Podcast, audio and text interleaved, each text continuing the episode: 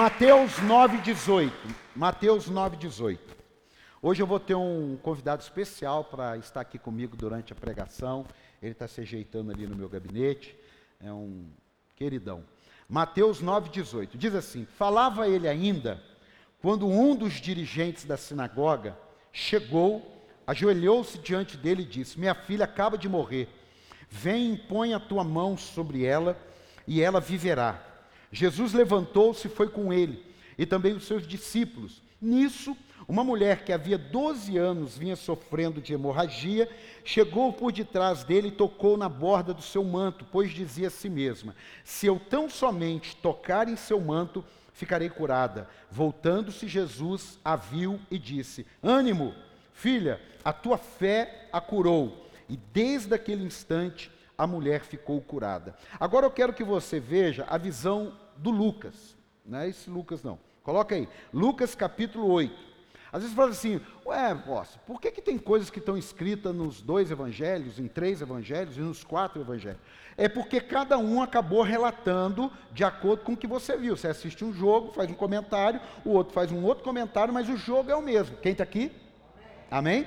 Só para você entender por que, que se repete. Lucas 8,43 diz assim: E estava ali certa mulher que havia 12 anos vinha sofrendo de hemorragia e gastara tudo que tinha com os médicos, mas ninguém pudera curá-la. Ela chegou por trás dele, tocou na borda de seu manto e imediatamente cessou sua hemorragia. Quem tocou em mim? perguntou Jesus. Como todos negassem, Pedro disse: Mestre, a multidão se aglomera e te comprime. Mas Jesus disse: Alguém tocou em mim e eu sei que de mim saiu poder. Então a mulher, vendo que não conseguiria passar desapercebida, veio tremendo e prostrou-se aos seus pés. Na presença de todo o povo, contou por que tinha tocado nele e como fora instantaneamente curada. Então ele lhe disse: Filha, a sua fé a curou. Vá em paz. Diga glória a Deus. Você sabe, mas é bom a gente lembrar que tem pessoas que estão chegando agora no Evangelho. Essa mulher, ela, 12 anos, ela sofria como, vamos pensar assim, o período menstrual de uma mulher, entre 3 a 7 dias, ela estava 12 anos sangrando. E uma mulher, quando sangrava no seu período menstrual, ela era considerada impura pelas leis levíticas da época. Então, o que, que acontecia com essa mulher? Ela ficava isolada. Se ela fosse casada, ela ficava isolada do seu marido, dos seus filhos, de todos da sua casa. Ela tinha que ter as coisas que ela dormia separada. E depois que ela voltasse para casa, ela precisava ser purificada, todas as suas coisas lavadas, todas as suas coisas purificadas, para que daí ela pudesse entrar no dia a dia. Aí você pode pensar, poxa, apóstolo, mas todo mês, todo mês. O problema é que essa mulher aqui não estava todo mês, sete dias, enroscada. Ela estava 12 anos, todos os dias enroscada. Às vezes nós vemos uma pessoa atravessando uma, uma dificuldade aí um mês, dois meses, três meses, cinco meses, dois anos, e algumas dessas pessoas acabam até desistindo, acabam até se entregando, né? acabam até abrindo mão de um dia receberem o milagre, receberem a promessa. Você vê que ela estava ali, ela já poderia ter se entregue, mas ela vivia lutando. Por isso que eu li os dois textos, porque um foi mais é, é, é, é preciso dizer, ela gastara tudo que ela tinha. Se ela fosse casada, por exemplo, o marido dela poderia se divorciar dela. Tranquilo, sem nenhum problema. Nem problema para ele, nem problema para ela, nem problema com Deus, nem problema nenhum. Falou: olha, não tem condições de eu ter essa mulher impura na minha casa, não tem condições dessa mulher impura conviver no nosso ambiente, então eu vou divorciar e eu vou arrumar uma outra esposa e vou dar sequência na minha vida. E essa mulher, ela vivia realmente isolada. Isso não era uma brincadeira. Isso não era uma coisa que ela decidiu se isolar. Não. E por ela falar que gastou tudo, a gente pode entender que ela tinha alguma coisa em recurso. Amém, amado? É porque ela gastou tudo. Como é que você vai dizer? Ah, eu gastei tudo que eu tinha, porque você tinha alguma coisa que você gastou. E tudo que gastou e tudo que procurou, ela não teve a bênção dela. Ela não foi curada. É por isso que o que eu quero falar hoje é um tema para você que de repente está vivendo alguma área da sua vida que está te levando a gastar tudo. Talvez a questão sua não seja gastar tudo em dinheiro, mas talvez a questão seja gastar tudo em emoções, em sentimentos, em sonhos e também dinheiro. Talvez o gastar tudo seja por algo que não acontece e você vai gastando tudo que você tem. Só que agora você já não tem mais nada para gastar. Você já não tem mais nenhuma é, é, é, nada que você possa agarrar para dizer assim, isso aqui, digamos, como diz aí, eu vou apostar minhas últimas fichas. Não, você não tem mais ficha, você não tem mais crédito, você não tem mais nada. Você está assim, esperando algo em Deus. Quem está entendendo até aqui, diga amém. Quem está entendendo até aqui, diga amém. E às vezes nós confundimos um pouco, porque a gente fala assim, mas por que tem, temos que perseverar se Deus é conosco? Mas se Deus é comigo, que papo é esse que eu tenho que perseverar diante de alguma coisa? Também tem um outro pensamento que porque estamos atravessando lutas, é um sinal de que Deus não está ali. E porque as coisas estão fáceis, é um sinal de que Deus está ali. Eu, muitos anos atrás, muitos anos atrás, eu aprendi algo parecido. Que se é de Deus, aquilo dali é fácil. Se não é de Deus, aquilo dali é difícil. Quando eu comecei a caminhar com Jesus e comecei a ter algumas, algumas adversidades na caminhada cristã, normais, seja você cristão ou não, temos adversidades. Algumas, depois que começamos a andar com Jesus, eu vou falar, ela tem outros níveis, mas todos nós temos adversidades, todos nós temos o dia mal, isso é normal. A questão é como que eu vou reagindo com aquilo ali. Algumas pessoas sem Jesus, quando vem o dia mal, se perde nas drogas, se perde na prostituição, se perde em muitas vezes até acabar um casamento, muitas vezes romper com um relacionamento. As pessoas vão reagindo. Por quê?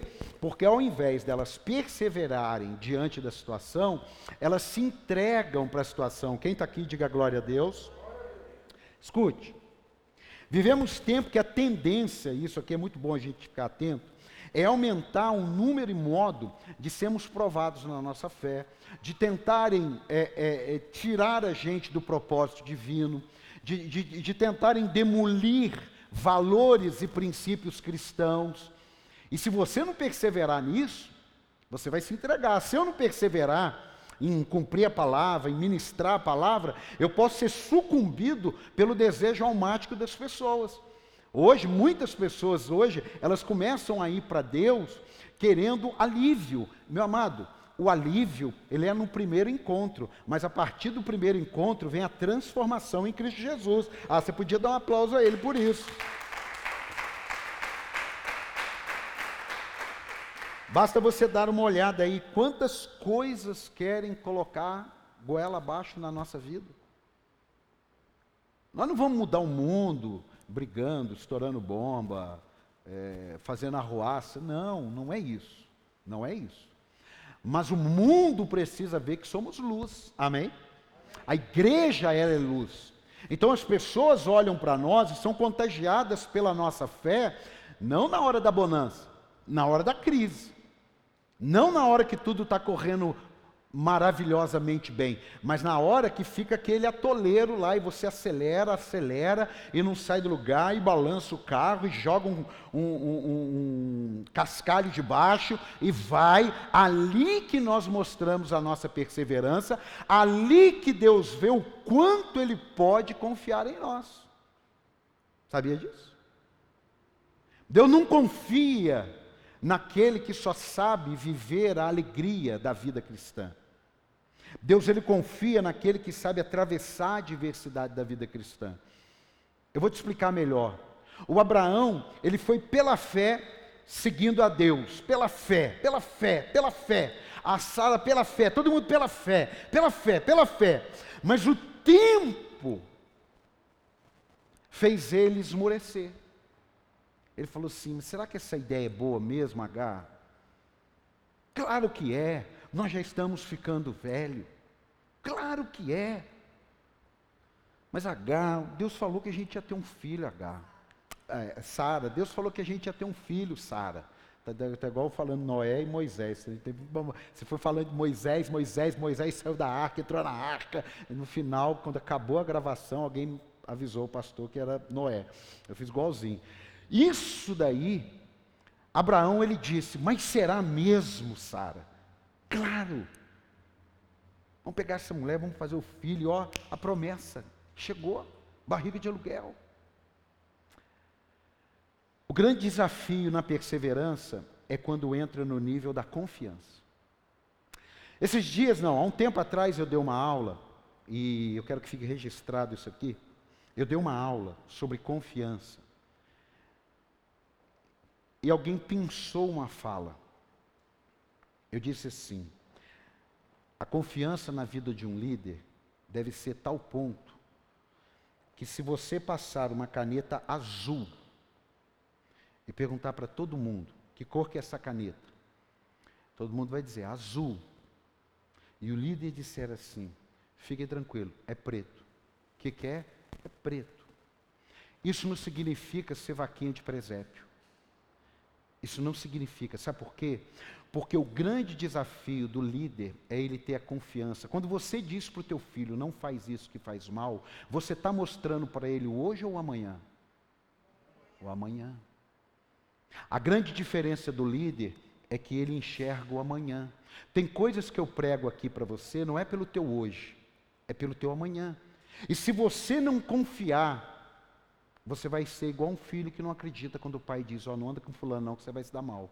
Não entra por aquele caminho lá que você vai. Ah, mas eu estou tão bem. Eu preguei aqui quarta-feira. Há um hiato entre quando Deus sai da nossa vida e quando o inimigo se apodera da nossa vida. Há um hiato aqui. E esse período traz uma pseudo-tranquilidade, que parece que nós largamos Deus e a nossa vida está melhor. Então Deus, ele não precisa de vaquinha de presépio. Eu não quero vaquinha de presépio, mas saiba de uma coisa: se tem algo que vai te fazer perseverar diante da crise, é a confiança confiança, não a confiança no seu líder agora aqui. Eu estou falando na confiança daquilo que Deus diz que vai fazer na tua vida. Você pode dar um aplauso a ele? É isso. Então é muito fácil quando você, por isso que texto sem contexto é pretexto para heresia. Diga texto, sem contexto, é pretexto para heresia. O Espírito Santo tem esse poder e quer manifestar em nós. Qual o poder? De trazer a perseverança, de trazer a resiliência. O que, é resiliente? Resiliente é você ter a capacidade de estar deformado, de estar envergado, de estar amassado, de estar comprimido, mas conseguir voltar para o seu estado original. Quem aqui já se sentiu em algum período da vida amassado aí? A resiliência é hoje você estar aqui de novo, louvando e adorando o nome daquele que vive e reina para todo sempre. Que muitos, na hora da pressão, ah, o meu amigo já está pronto lá, pega ele para mim lá, traz ele aqui. Vê lá se ele já tomou o cafezinho dele. E traz ele aqui que ele vai pregar comigo aqui. Amado, a falta da perseverança, junto com a falta de fé, atrapalha a nossa visão espiritual. Veja que essa mulher, ela apesar de ter todas as circunstâncias desfavoráveis, ela não perdeu a visão espiritual, porque a Bíblia diz que ela ouviu falar que Jesus estava ali. Ela ouviu falar que Jesus estava passando, ela ouviu falar que Jesus estava próximo dela, e ela quebra todos os paradigmas, ela quebra com a religião, ela quebra com a, com a religiosidade, ela quebra com o protocolo, ela quebra com tudo para conseguir o que ela precisa. E ela teve que ter muita perseverança. O meu amigo que está aqui hoje, quero apresentar para vocês, o nome dele é Lutador. Quem nunca viu um João Bobo na vida? Porque de bobo ele não tem nada, não. É que o dia que eu preguei aqui, eu falei do João Bobo, e teve uma mulher que levantou a mão e falou: oh, Não sei o que é isso. Quem conhece isso aqui? Quem conhece? Então, isso aqui vai nos ajudar a pregar. Vou deixar aqui, vê se está aparecendo aí, Lucas, bonitinho e vai me ajudar a pregar. É o irmão aqui. Guarde isso, de João Bobo ele não tem nada. É, tem muito crente que é bobo. Ele não é bobo não, porque ó, ele leva um chute e ó, volta. Ó, eu dou uma pesada nele, ele, ele volta. Eu vou, agora já sei, eu vou segurar ele aqui. Ele volta. Mas tem gente que serve a Deus, é cheio do Espírito Santo, perde o emprego e morre. Larga a mão de tudo. Perde o namorado, perde a alegria. Esse aqui não. R$ 29,90. Ó, não dorme. Vai. Não vai. Não vai. Nós vamos deixar ele aqui até um determinado momento. E depois a gente vai ver o que, que acontece quando a gente não vigia na hora da crise. Escute, quando Deus chama Abraão para a construção de uma nação, ele passa pela crise de não ter filhos. Amém ou não? Amém, Amém ou não? Amém. Depois a crise de não confiar, dando um jeito com Agar. Amém ou não? Amém. E depois que parece que tudo está resolvido, com o nascimento do Isaac, Deus o pede em sacrifício. Ou seja, sempre Abraão precisou perseverar em seguir ao Senhor. Ele poderia ter desistido. A hora que ele estava com o filho dele, ele poderia ter dito: o quê? Passar o que eu passei. Agora o Senhor quer. Ah, não. É que a mesma voz que disse para ele que ele iria ter um filho, era a mesma voz que agora estava pedindo para ele o filho. E a mesma voz que estava pedindo para ele o filho, foi a mesma voz que impediu ele de sacrificar o filho. Amém? Amém? Então eu quero falar com você hoje, fale para quem está do teu lado aí, persevere até o fim. Não, diga com força, persevere até o fim. Eu e você precisamos, independente das circunstâncias, confiar em Deus. Independente das circunstâncias, nos mantermos perseverantes naquilo que Deus falou. Um pouquinho mais para frente eu vou falar sobre teimosia, mas só para te dar um pano de fundo. Perseverar não é ser teimoso. Você até tem um, um, um, uma raiz de teimosia, mas não é ser teimoso. Porque o teimoso, muitas vezes, ele não muda de opinião. O teimoso, ele não vê o óbvio. Por quê? Porque ele é teimoso. O teimoso, ele é surdo. O teimoso, ele é cego. O teimoso, ele é cauterizado. Então a questão não é teimosia. A questão é ser perseverante. Só que veja só, quem está tá aqui, né, você que está aí na, na internet, aí, você que está aqui está vendo, né? Esse aqui eu e você, ó. A gente toma umas pauladas, diabo vem e arma uma, o próprio Deus nos prova. Sim, sim, para tipo, levar o nível, ele te prova. Amém, amado? Não, você não tem como passar de nível sem prova. Tem coisas na minha vida que eu vi que eu estou há 15 anos repetindo. Eu falei, eu não repito mais não. 15 anos repetindo a mesma matéria.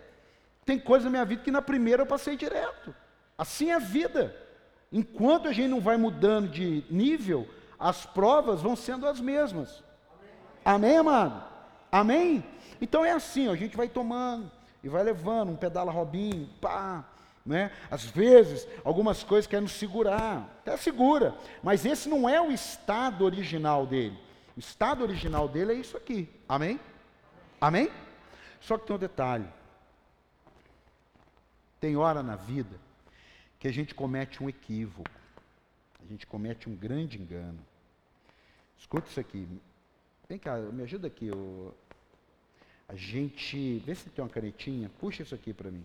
Pega ali uma canetinha. Aqui tudo é ao vivo, irmão. Então não tem jeito. Isso. Às vezes, você me ouvindo pregar, você fala assim, mas, não, aí você foi cruel demais. Às vezes você me ouvindo pregar, você fala assim, mas o que, que isso tem a ver com a nossa vida hoje? Vamos ver, ué. Às vezes, espero que não tenha nada a ver com você, mas se tiver, você vai sair daqui hoje curado e liberto para a glória de Deus, amém? Pronto. Ó. Aqui.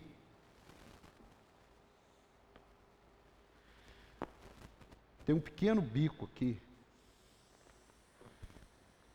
Ele estava cheinho ah, quando eu comprei. Quando eu cheguei aqui, ele estava murcho. Então, olha, ele está legal, ó. Ele ainda está fluindo. Mas, conforme vai passando o tempo, essa brecha, assim na minha vida, na sua, essa brecha, vai minando. Vai minando.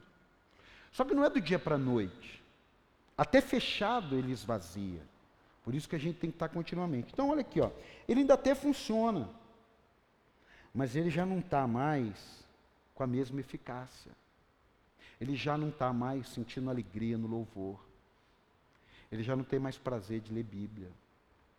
Estar no culto é assim, quase que uma dor intensa para manter o protocolo. Ele está assim, ó. Às vezes, a vida faz isso dia a dia, normal, as crises, né, as coisas que não dão certo, e vai. Ó. Eu assim, ué, mas ele está em pé. Tá, mas ele já não está mais tão firme. A palavra perseverança significa firmeza. Ele já não está mais fluindo. Ó. Ele já não é mais aquele voluntário que chega na hora. Ele já não é mais aquele líder que se empenha em cuidar da sua equipe, de comprometido com a visão. Olhando ele assim, ó, parece que ele está legal. É aquele estágio que as pessoas dizem assim: e aí, está tudo bem com você? Tá. Tá sim. Mas a impressão minha parece que você está sangrando. Não, estou não. A impressão minha parece que você está um pouquinho torto. Não, estou não. Aí vai passando, às vezes, um mês, três meses, aí um líder liga, é num casamento que o marido fala assim, você não está bem, o que está acontecendo? Não, está jóia. Não, não está jóia. Você não está legal, não. Ó, não está jóia, não. Você não está bem, não. Olha aqui. Eu estou achando. Você não estava tão enrugado assim. Você não está tão cheio. Você não está tão cheio. Me diz aí, isso é um processo. Me diz aí, o que está acontecendo? Nada, está legal. Aí vem, às vezes, se é um líder, um voluntário, vem uma reunião mais acalorada, ou vem um desgaste. Às vezes é ovelha que amanhã, pleno feriado, recebe uma má notícia. Aí vai. Aí vai. Ele está levantando? Tá, mas ele já não está mais. Por quê? Porque ele está sangrando. Ele está sangrando. E aí o tempo vai passando. Vai passando. E aí você olha um dia, ele está assim, ó. Aí você fala assim, cara, você não está legal. Às vezes nos passamos por chato até. É que nós vemos as pessoas sangrando. Raramente alguém chega e diz assim, eu estou sangrando.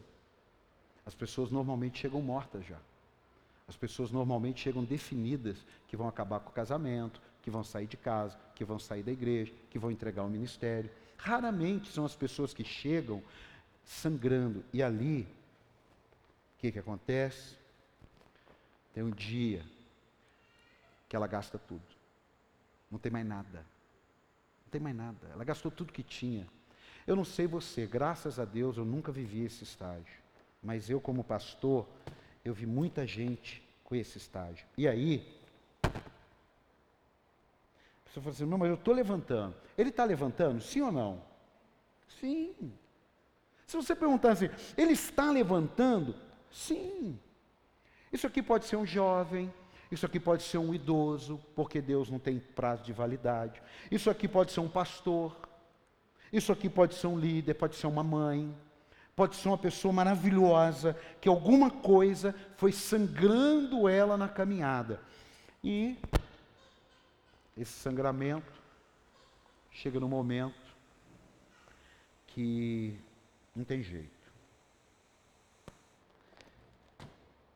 Ele literalmente morre.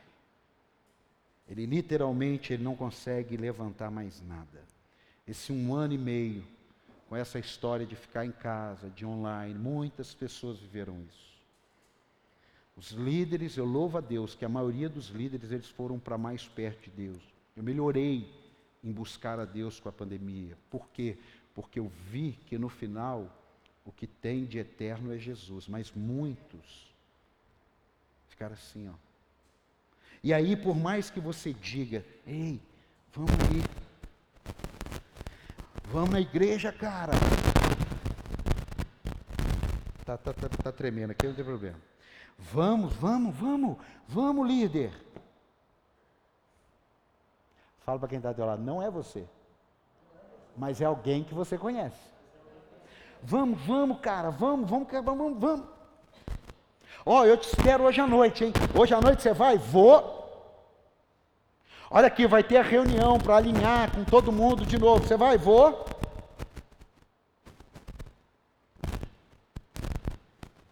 Escute. Parece engraçado, mas é sério. Você vê que hoje você está aí na internet, você deveria depois mandar um aviãozinho desse aqui para alguém, porque existem pessoas hoje que elas estão assim. Hoje é o último dia meu em relação à igreja. Hoje é o último culto, hoje é o último online.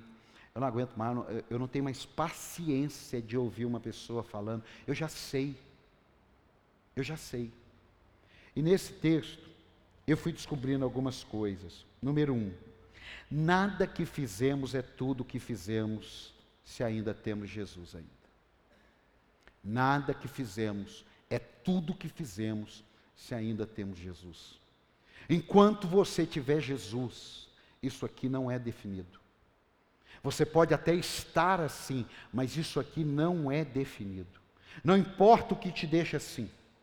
Não importa o que te deixou assim, não importa o que está te deixando assim. O que importa é que enquanto ainda temos Jesus, há esperança para nós. Dá um aplauso aí. Há esperança. A Bíblia diz, ó, ela tentou tudo, ela gastou tudo, mas agora Jesus estava lá. Lembra da pescaria de Pedro? Ele fez tudo a noite inteira, mas chega na beira da, da manhã, da madrugada, do, do sol nascendo, Jesus diz para ele: Pedro, você pode ter tentado tudo do teu jeito, mas você vai tentar uma vez do meu jeito. E Pedro diz: Nós não apanhamos nada a noite inteira. É muito importante você reconhecer o estado que você se encontra. Nós não apanhamos nada a noite inteira, mas pela tua palavra eu vou lançar as redes. Você não vai lançar as redes pela palavra de alguém, você vai lançar as redes pela palavra do Deus que criou os céus e terra. Dá um aplauso a ele. É por causa disso que você vai lançar. Eu acredito que tem hora na minha vida que eu posso estar assim, mas por causa da palavra, sabe o que vai acontecer?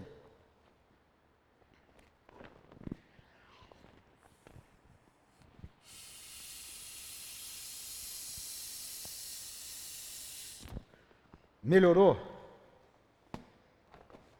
Melhorou? Um pouquinho. Assim, um pouquinho. Assim, é, eu melhorei. É, eu já li um versículo da Bíblia hoje. Ah, eu fui na ceia. É, não, tá bom. Tá bom. Tá melhor que antes. Só que é o seguinte, abre comigo aí Lucas 8:13. Lucas 8:13. Enquanto eu e você perseverarmos em Cristo, irmão, pode ter certeza, a nossa vida vai ser diferente. Lucas 8,13 diz assim: As que caíram sobre as pedras são os que recebem a palavra com alegria quando a ouvem, mas não tem raiz. Isso é muito comum hoje. Ele tem aquele culto maravilhoso, ele sai chorando, ele fala assim: Eu quero Deus na minha vida, mas ele não volta mais. Não é culpa da igreja, sua, de Deus. Não. Não, é que, é que é, ele é isso aqui, ué. Creem durante algum tempo, mas o que? Desistem na hora da aprovação. Como é que eu vou te ensinar um evangelho sem te avisar que você será aprovado? sem te avisar que muitas vezes, naquele ambiente que sempre teve tudo em paz, e que dia que alguém te vê lendo a Bíblia, daquele dia em diante, a turma vira. Por quê? Porque o inimigo é especialista nisso. Levantar pessoas para perseguir cristão. Isso é um espírito que já vem há muitos anos. Quando não tem ninguém, todo mundo é maravilhoso. A hora que alguém acende a luz, irmão, as trevas ficam incomodadas. Continua. Lucas 8, 13. As que caíram em espinho são os que ouvem, mas ao seguirem seu caminho, seguirem qual caminho? De Cristo. A pessoa gostou, ela falou assim: Uau, está quarta na igreja, está domingo, eu vou fazer o discipulado, eu vou batizar. Mas aí, ao seguirem o seu caminho, são sufocados pelas preocupações, pelas riquezas, pelos prazeres desta vida. Como é que eu vou deixar isso? Como é que eu vou deixar aquilo? Como é que eu vou ser sem assim? Como é que eu, como é que eu vou? Aí, eles não amadurecem. Mas os que caíram em boa terra, as que caíram em boa terra, são os que ouvem, são os que com coração são os que, ah, mas as que caíram em boa terra são os que com coração bom e generoso ouvem a palavra, retêm, dão fruto com perseverança. Não é fácil. Todas as vezes que alguém falar para você assim, não, tem que perseverar. Está no momento fácil ou difícil? Difícil. Aí, então você vai vindo, você vai ouvindo,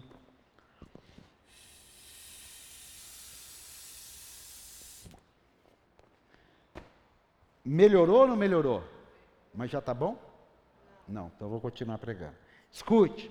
Enquanto houver desculpas, não haverão milagres. Diga, enquanto houver desculpas, não haverão milagres. Veja que Deus diz sobre as possibilidades na vida de uma pessoa. Coloca para mim Isaías 60, 22. Se você andar nos caminhos dele, Isaías 60, 22 vai ser profecia para a tua vida. Isaías 60, 22. O mais pequenino se tornará mil.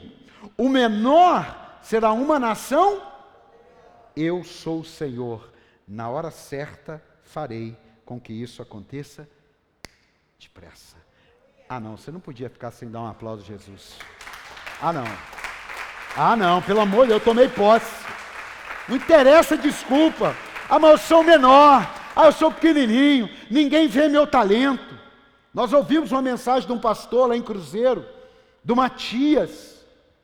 Durante todo o ministério de Jesus, não se ouve falar dele. Jesus morre, não se ouve falar dele. Judas trai, não se ouve falar dele. Mas quando abre uma oportunidade no ministério apostólico, eles decidem, vamos colocar alguém no lugar de Judas, mas tem que ser alguém que está conosco desde o início até a crucificação. Meu amado, ninguém ouviu falar de Matias, mas ele perseverou durante os três anos e meio, e na hora certa ele fez o menor ser um dos maiores. Ah, pelo amor de Deus, na hora certa! Aleluia!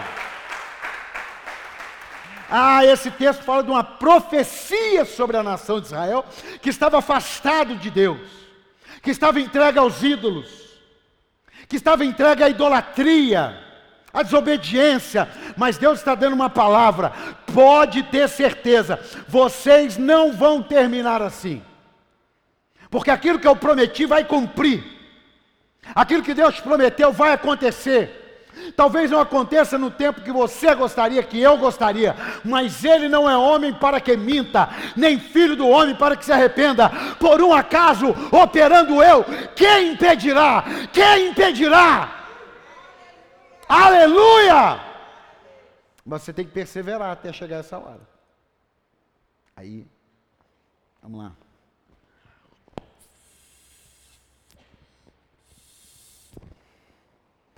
Está melhorando, sim ou não? Mas está bom. Irmão, Deus não é um Deus que melhora a gente, viu? Ah, eu estou melhor. Está melhor no processo? Amém. Mas está melhor porque estacionou. Ei, ei, ei, para. Persevere. Continue. Você está melhor que hoje, melhor que ontem? Ótimo. Amanhã, melhor que hoje? Glória a Deus. Mas estacionou parou num ambiente, parou no nível do degrau. Não, não, não, não, não, não. Não faça isso.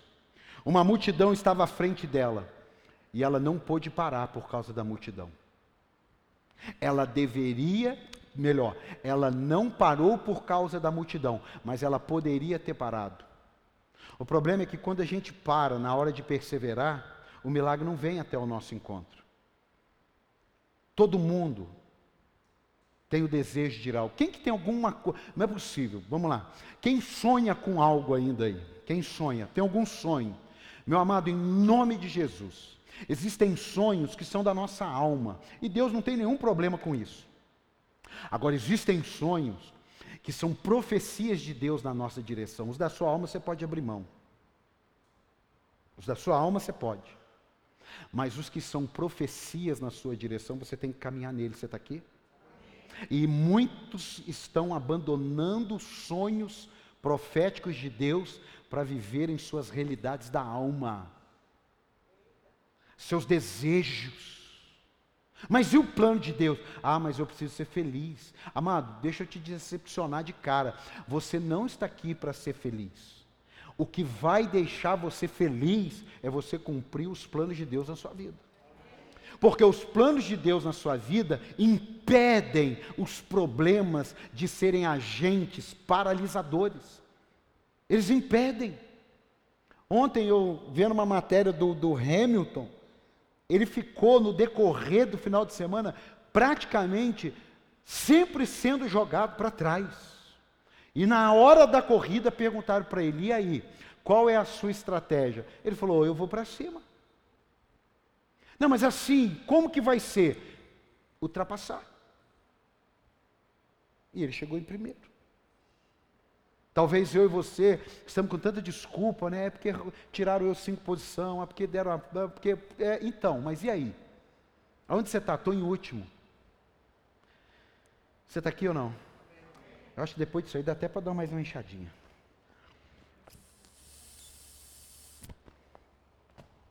Melhorando. O Pedro viveu uma pesca maravilhosa e agora ele está dizendo: quem te tocou? Olha aqui. O Pedro viveu a pesca maravilhosa, sim ou não? Sim ou não? Ele viveu um milagre, sim ou não? Ele viveu o poder de Deus, sim ou não? Mas agora, quando o poder de Deus é colocado, ele fala assim: mas está todo mundo aqui. O Pedro, que tinha experimentado, talvez, estava acostumado com milagre. É um perigo quando a gente acostuma com as coisas de Deus. A gente entra naquela porta ali, igual a gente tem que sentar e almoçar. Eu tenho que comer, né? Ah, tem que dormir, né? Você já reparou que criança, o que menos importa para ela é dormir e comer? É ou não é?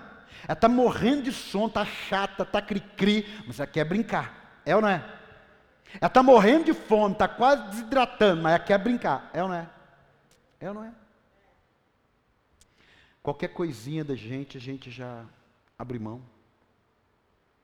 Minha esposa estava conversando com nossos filhos, que estão foram passear em São Paulo, e aí ia falar, ah, que legal e tal, ah, não sei o quê, talvez esteja até assistindo. Ah, então, ah, fui, fui em tal lugar, fui em tal lugar, ah, que legal e tal, e tal, e tal, e aí vai na igreja hoje. Ah, hoje não vai dar. Ah, como não vai dar? Ah, porque a gente tem um negócio para ir. Ah, entendi, tem um negócio. Ah, entendi. Aquela carinha de mãe, sabe aquele negócio assim que, que oprime você quando a mãe fala? Ah, entendi. Quem é mãe aqui? O filho, o filho quando cresce fala assim, ah, tá. Ah, entendi. Ah, mas, ah, não, eu entendi. Aí ele falou, não, a gente vai. Até quando a gente precisa ficar lembrando as coisas de Deus?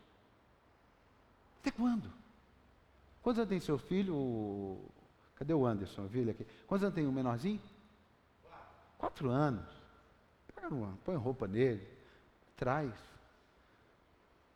Até quando a gente vai precisar ficar sendo lembrado do óbvio? Até quando a gente vai ficar pensando de domingo após o culto, até quarta, sete horas da noite, se vai no culto ou não? Até quando a gente vai ficar pensando se vai entregar o dízimo esse mês ou não? Até quando? Escute. Pedro viveu uma pesca maravilhosa e agora está dizendo: não tem como algo maravilhoso acontecer. Porque Jesus falou: alguém me tocou. Falou: tem um monte de gente tocando, mas tocou com poder. Não tocou como todo mundo anda tocando. Tocou diferente. Aí você pode pensar, pô, o que é um toque diferente? Eu fui escrevendo aqui, um toque diferente é um toque de quem não tem mais nada a perder. Pessoas que não têm mais nada a perder são melhores para seguir a Jesus. É. Por isso que Jesus falou: olha, o problema do rico não é a riqueza, é que a riqueza tem o rico. Não é o problema. Até porque eu enriqueço. E a minha bênção e a minha, o meu enriquecimento não acrescenta dores. Nunca foi o problema. O problema é que um toque de quem não tem mais nada a perder é diferente. A Bíblia fala que ela já tinha feito de tudo. Eu me lembro que eu fui tocar em Jesus porque, de uma certa maneira, eu já tinha feito dentro das minhas possibilidades. Eu não tinha coragem de procurar uma cartomante, macumba, espiritismo, eu não tinha coragem. Então eu fui procurar catolicismo, que eu nasci lá. Eu imaginei e tal. E depois eu também continuei sem coragem de praticar outras coisas. Eu me lembro uma vez que eu estava num estabelecimento assim, e, e uma, lá em Silveiras, eu estava lá no estabelecimento esperando um, um cliente para ser atendido assim, e nisso chegou uma mulher com aquelas roupas de cigana e me pediu um dinheiro. Eu falei, moça, eu não tenho. Aí ela pegou a minha mão e falou assim: então vou ler sua mão de graça. Eu falei, meu Deus, pelo amor de Deus, não vai ler minha mão de graça não. Ela pegou minha mão assim. Eu falei, não, isso não. Eu fiquei curioso, mas não deixei. Falei, mas tem como mesmo saber? Quando você toca diferente, muitas vezes é porque você já tocou em tudo que é lugar. Então, toque em Jesus, ele é diferente. Porque ele vai humilde, ele vai com entrega, ele vai sem vergonha. Não é sem vergonha de caratismo, não, é de sem vergonha. Você vem para o culto, chora, você não quer saber quem está do teu lado. Eu fui no evento agora, ai, puxa vida, fazia tempo, até por causa da pandemia, né? Eu fiquei lá igual uma ovelha. Chorava, Cantava umas músicas antigas, buscando a Deus. Falei, ai Senhor, me enche mais um pouco. Me enche mais um pouco. Chegando no final do ano, me enche mais um pouco. Como Deus foi tremendo, foi, foi cirúrgico. Por quê? Porque eu fui tocar nele aquele dia. Eu fui três dias para tocar. Eu fui para ter uma mudança. Minha, minha, minha, minha filha falou assim, pai, você está quieto? Não, eu não estou quieto. É que eu fui tocado. Então, quando você foi tocado, você fica meio, meu Deus. Meu Deus. O que é, um toque diferente? É um toque de quem está disposto a dar tudo que tem, mesmo que o seu tudo não seja nada. Porque o maior tudo que você tem é a tua vida. Você nunca vai ter um tudo maior que a tua vida. Nunca. Nunca você vai ter um tudo maior do que sua vida. Sua vida é seu tudo. Porque se tirar sua vida, tirou tudo. Amém? Amém ou não? Você tem tudo tirou sua vida? Tirou tudo. Mas você tem tudo, tirou tudo e deixou sua vida. Você tem tudo. Sim ou não? Um toque diferente é um toque de quem entendeu que qualquer sacrifício em direção a Cristo vale a pena. Vale a pena. Vale a pena. Qualquer coisa que você tenha que abrir mão, vale a pena. Eu caminho para o final em Mateus 24, 10. Coloca aí. Mateus 24, 10. Você vai precisar perseverar até o fim. Sabe por quê? Por causa disso aqui, ó. Naquele tempo, muitos ficarão escandalizados. E hoje a gente tem que estar mais pronto para o escândalo, porque hoje aparece. Os escândalos sempre aconteceram. Jesus falou: é necessário que os escândalos aconteçam. O problema é que agora a gente fica sabendo. Antigamente, um escândalo, eu nem ficava sabendo. Hoje a gente fica sabendo. Pode ser o escândalo do artista, pode ser o escândalo do anônimo. As pessoas ficam sabendo. Muitos ficarão escandalizados, trairão. Olha, irmão, isso tem um negócio que a gente precisa cuidar muito, é da nossa integridade, do nosso caráter. Cuidado com essa história que Deus falou, quando isso quebra uma série de princípios bíblicos. Cuidado. Cuidado. Deus fala assim: honra teu pai e tua mãe. E Deus fala: pais, não irriteis vossos filhos. Isso significa o quê? Que eu, como pai, não posso ser um atormentador da vida do meu filho. Agora, independente do que eu seja, ele, como filho, precisa me honrar. Você está entendendo a diferença? E muitas vezes nós estamos quebrando o princípio e colocando desculpa no indisculpável. Alessandra sabe, teve um grande líder uma vez, grande líder.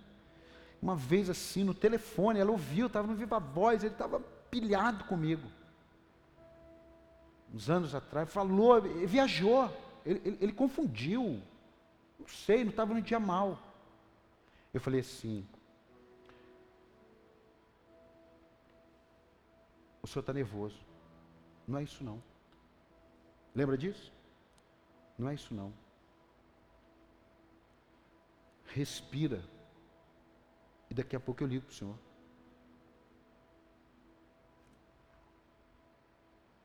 Duas horas depois.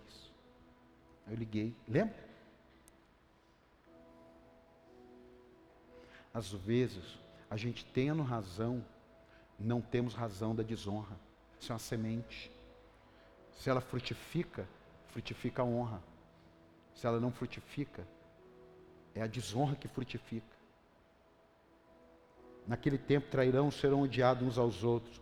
Numerosos falsos profetas surgirão e enganarão a muitos. Nós temos que estar atento. E hoje está mais fácil com esse instrumento aqui. Ó. A gente está pregando aqui compromisso com Deus, vida com Deus, aliança com Deus, integridade, caráter. E, e de repente chega alguém e diz assim: ah, está tudo lindo, Jesus é maravilhoso, e ele vai, não fica como esses religiosos. Então, é um, para mim é um falso profeta, seja quem for. Então, que está na Bíblia. O que não está na Bíblia, igual a gente passou 12 anos, não estou liberando ninguém, não, mas eu preciso te falar isso para você entender. 12 anos lutando contra coisas que era mais da cabeça que colocaram na cabeça da gente que ensino bíblico. Então, se não tem um ensino bíblico, eu não vou ficar defendendo crença, eu não vou ficar. Não, tem Bíblia para a gente ensinar o povo, para trazer luz. Não, mas, mas, mas sempre foi, não, sempre foi, está igual o gato do monte. Monge, gato do monge. Quem já ouviu falar sobre o gato do monge? Aquele gato que fica assim na beira de muitos templos budistas e tal. Né? Lá no meu livro tem, não vou falar aqui não. É bom que você compre ele. Continua. Falsos profetas surgirão e enganarão a muitos. É porque o gato do monge, ele traz o um entendimento de coisas que são feitas sem ter porquê. No meu livro eu falo sobre isso. Não tem porquê, alguém fez com um porquê. O outro continuou fazendo sem saber o porquê. E aquilo perpetuou. Um dia alguém chega e fala assim: por que isso? Ah, não sei. Alguém fazia. Chama o mais velho. Por que, que tem esse gato do monge aqui, essa estátua? Não sei, quando eu cheguei já estava aqui. Bom, se ele é o mais velho, chegou aqui e já estava aqui, isso significa que ninguém sabe por que isso está aqui. Tira para mim, por favor. Um negócio de 500 anos. Lê depois. Devido ao aumento da maldade. Está aumentando a maldade ou não está, amado? Está ou não está? Claro que está. Devido ao aumento da maldade, o amor de muitos esfriaria mas aquele que perseverar até o fim. O tema de hoje é persevere até o fim. Isso aqui está falando em todas as áreas. Persevere até o fim. Aquele que perseverar até o fim será salvo. Então, peraí. Se aquele que persevera até o fim será salvo, eu tenho que rever essa historinha aí de que uma vez salvo, salvo para sempre. Eu tenho que dar uma revisada nisso aí. Por mais que tenha alguns versículos, eu vou ter que dar uma revisada aí. Porque eu não vou fazer nada pela minha salvação. Porque ela já foi feita na cruz. É pela graça, não é por mérito. Mas a partir do momento que eu tomei posse, eu preciso continuar a me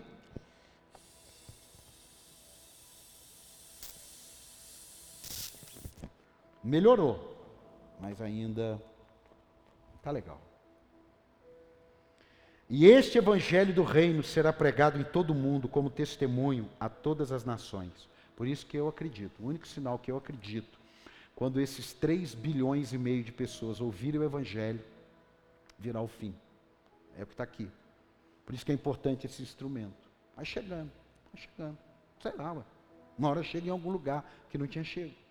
Em meio às crises é que, é que manifestamos a nossa perseverança. Falas e atitudes que roubam a nossa fé é uma arma poderosa do inimigo. Nós vamos fazer uma campanha agora, dezembro e janeiro, todas as quartas, profetizando 2022. O poder da vida e da morte está na nossa língua, está na nossa fala.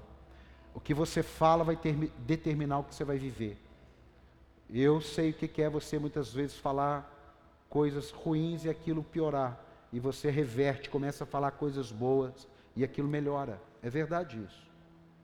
A intensidade da sua boca revela o quanto aquilo tem valor para você. Esgote suas possibilidades. Esgotar as possibilidades não é ser teimoso. Olha aqui a diferença.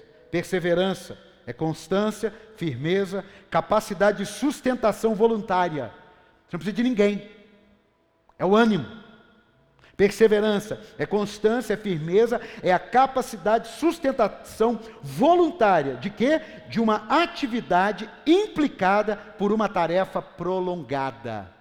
Eu estou numa luta aqui, não, mas eu não vou desistir, não. Eu sei que meu redentor vive, Deus falou. Ah, mas você está malhando ferro frio. Não, eu não estou malhando ferro frio porque eu sou teimoso, eu estou malhando ferro frio porque ele falou: esse ferro vai esquentar a qualquer hora. Quem está aqui? É porque ser perseverante. E o que é teimosia? É a qualidade que não muda de opinião, ou não muda de atitude. Uma coisa boa, que não desiste facilmente, mas teima, não pode garantir a rota certa. Teimosia não pode garantir a rota certa. Deus quando mandou o profeta Samuel ungir Davi, a Bíblia diz que passou um monte de gente. E cada hora o profeta falava: é esse, é esse, é esse. E Deus dizia: não, não, não, não, não, não. Quando Deus parou de responder, Samuel perguntou: acabou? Aí Jessé disse assim: é, assim, Acabar não acabou, mas tem um lá que não deve ser ele não, porque ele está lá no meio do pasto, é o mais novo. Aí Deus diz: é ele. É ele. É ele. Até Deus perseverou. Ah, tá, já que eles não estão lembrando dele, deixa eu pegar esse terceiro mesmo aqui, tá bom. Não, não, não é esse. Não é esse. Não é esse. Não é esse. E não é esse. Está lá em 1 Samuel 16, 5 até o 12. Depois você lê. Não é esse. Mas está bonito. Não é esse. Esse é forte. Não é esse. Esse é inteligente. Não é esse. Esse é, não é esse. Não é esse. Não é. Meu amado, abre sua mão, abre. O Deus que você serve não vai ser enganado por nada, nem ninguém. O que é para você, persevere porque vai acontecer em nome de Jesus. Dá um aplauso aí, persevere. Existe uma linha muito fina que separa perseverança de teimosia. Cuidado com ela. Talvez hoje seu dia seja aquele de tentar tudo pelo seu milagre. Tudo. Tudo. Hoje é aquele dia que você vai estar tá desse jeito, talvez. Você que está na internet, você até deu uma melhorada você melhorou do início, você estava bem, aí você ficou mal, e agora você melhorou. Não, não tem essa.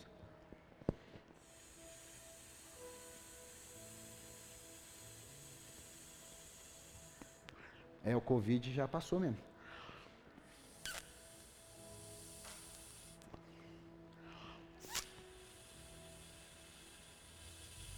É só eu que ponho a boca aqui, viu, irmão? Não tem nada nojento, não.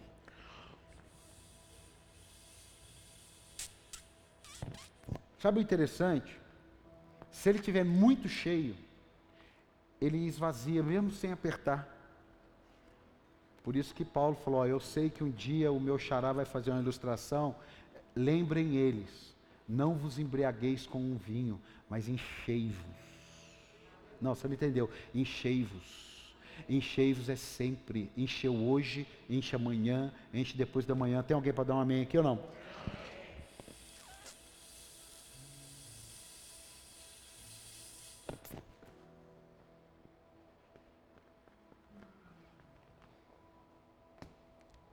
Agora sim.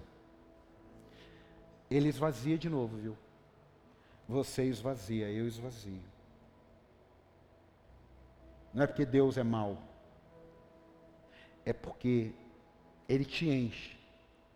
Mas você tem que se colocar nele. Ele te enche, mas você tem que se colocar nele.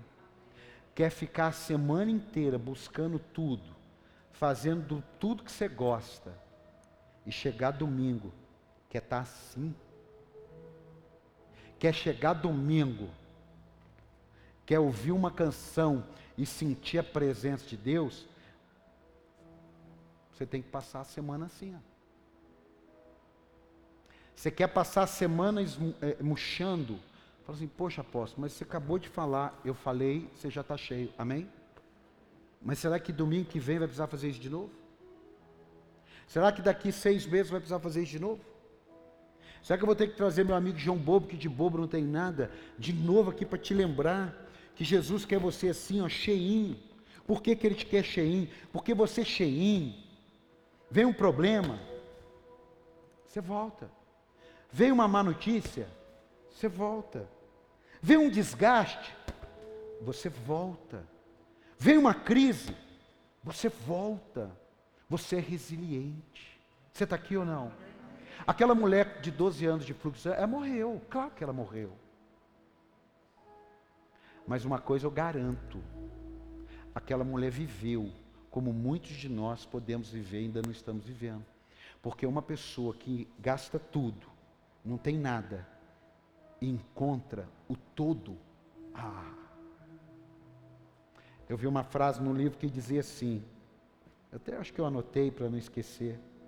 Ou não anotei, deixa eu ver. É, anotei. Essa mulher, esse aqui eu li de um livro. Essa mulher sabia que sua condição não permitiria que ela chegasse, chamasse Jesus e falasse do seu caso, devido à condição de impureza que ela vivia. Mas a fama de Jesus podia chegar até ela.